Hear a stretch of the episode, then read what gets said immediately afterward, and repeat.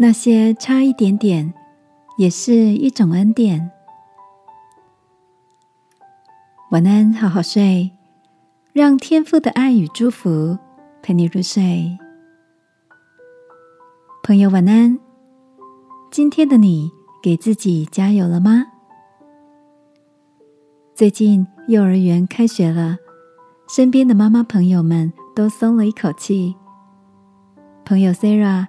说他四岁的儿子 Jason 对运动很有天分，两岁的时候就会溜滑板车，三岁学会骑脚踏车，跑步也是同年龄中最快的。Sarah 那天去接他放学的时候，看到 Jason 眼眶红红的，一问之下才知道，老师为许久没有运动的孩子们举办了跑步比赛。Jason 说：“妈妈，我今天身体有点不舒服，跑步比赛只得了第二名，差一点点就赢了。你会不会对我很失望？”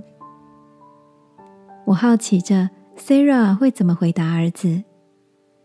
他说：“慢慢的，你越来越长大，一定会碰到很多差一点点的时刻，可能是差一点点。”就第一名了，差一点点就追到那个女孩了，差一点点就达到目标。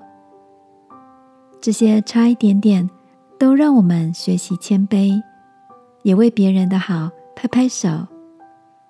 这样的你，让妈妈觉得很光荣。亲爱的，你也曾经对自己失望过，也为那些差一点点的曾经。感到遗憾吗？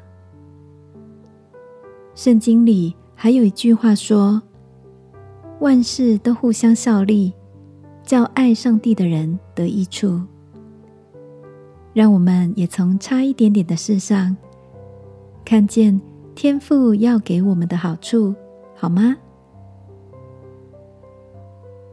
亲爱的天父，我为着不是每次都成功，感谢你。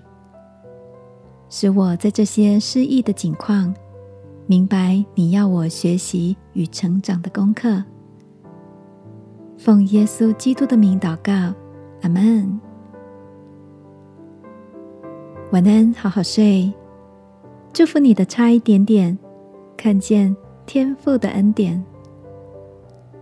耶稣爱你，我也爱你。